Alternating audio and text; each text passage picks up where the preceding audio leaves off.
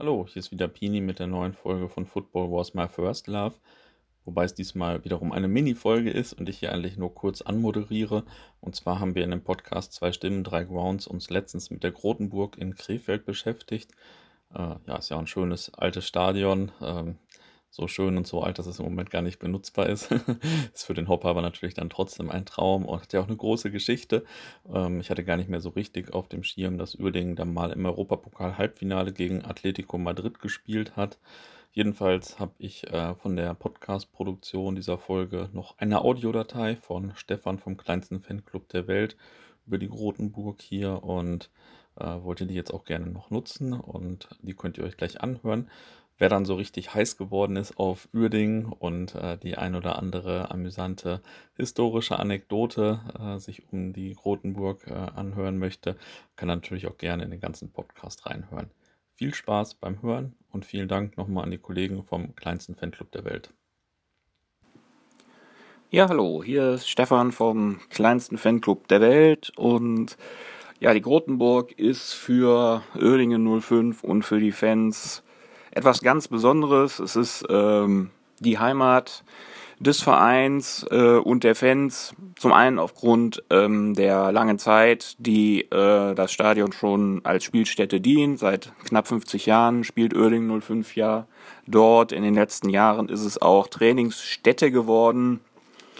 Und weil es äh, seit der ähm, Trennung von Bayer beziehungsweise in der Nachfolgezeit Ende der 1990er Jahre ist man ja dann auch äh, vorm angestammten Trainingszentrum vom Vereinsgelände in Oerdingen am Löschenhofweg äh, in Anführungszeichen vertrieben worden ist seitdem auch in gewisser Weise heimatlos, hat also kein Vereinszentrum, äh, so wie andere Vereine es haben. Und ähm, deshalb konzentriert sich ähm, das Vereinsleben im Wesentlichen auf die Grotenburg. Und als Fan, ich selber gehe seit über 30 Jahren ähm, zu Oerdingen. Und äh, man hat schon das Gefühl, man kennt jede Ecke im Stadion, in Anführungszeichen, jeden Stein und die Grotenburg ist auch ein bisschen immer so Seismograph gewesen für die Entwicklungen von Oerding 05. Das ging schon in den Mitte der 70er Jahre los, als es äh, die grundlegende Entscheidung gab, soll man diese alte Kampfbahn, die ja damals nur eine Tribüne hatte und ansonsten äh, nur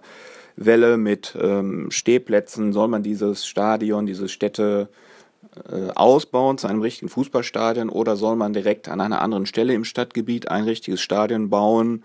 Die Diskussion habe ich aufgrund meines Alters zwar nicht live mitbekommen, aber ich konnte sie in den Archiven der Stadt Krefeld nachvollziehen. Damals hat man schon gesagt, nein, wir bauen an diesem Standort aus. Und äh, die Diskussion hat es dann auch immer weitergegeben. Also äh, Mitte der 80er Jahre nach dem Pokalsieg äh, ging es ja dann in großen Schritten weiter, was äh, den Umbau und Ausbau des Stadions angeht. Und auch damals gab es wieder die Diskussion, soll am Standort geblieben werden oder umgezogen werden. Glücklicherweise hat man sich für den Standort Grotenburg entschieden. Und äh, von dem Modell, was damals ja erstellt worden ist, äh, mit vier komplett überdachten Tribünen, so ein bisschen nach dem Vorbild des Bochumer Ruhrstadions, ist ja dann auch ein Teil realisiert worden. Die heutige Nordtribüne ist 1986 äh, gebaut worden und die Ostkurve ist umgebaut worden. In dem ersten Teil äh, nur der untere Bereich und äh, ich glaube 87 dann der zweite Bereich. 89 ist dann die Anzeigentafel draufgekommen. Eigentlich sollte diese Tribüne auch überdacht werden und die Westkurve dann auch, also so ein richtiges Schmuckkästchen entstehen. Und äh, ja, in den Folgejahren habe ich mir schon häufiger die Frage gestellt, wie wohl die sportliche Geschichte von Oerdingen weitergegangen wäre, wenn dieser Umbau denn auch ähm, erfolgreich gewesen wäre, denn das wäre zur damaligen Zeit äh, sicherlich ein äh, wichtiges, äh, ein wichtiger Punkt gewesen, um auch mehr Krefelderinnen und Krefelder und äh, aus den benachbarten Städten in die Grotenburg zu ziehen. Aber es ist ja leider nicht erfolgt. Ähm, das Stadion ist seitdem, seit Mitte der, Mitte, Ende der 80er Jahre nicht wesentlich verändert worden.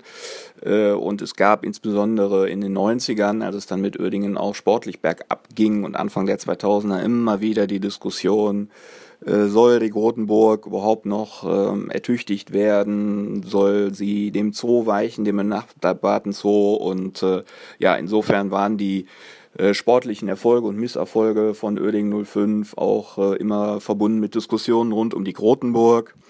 Äh, in den letzten Jahren ging es ja ähm, doch wieder deutlich bergauf von der sechsten in die dritte Liga und ähm, dann hat man ja festgestellt, oh Wunder, wenn man jahrelang nichts an der Grotenburg getan hat, dann äh, verwundert es auch nicht, dass sie in keinem guten Zustand mehr ist.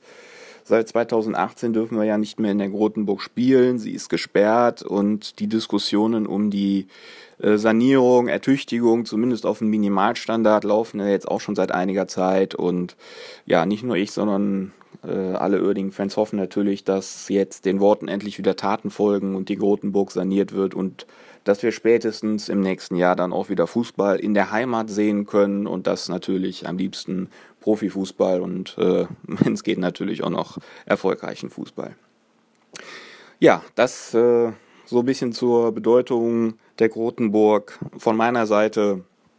Macht's gut. Tschüss.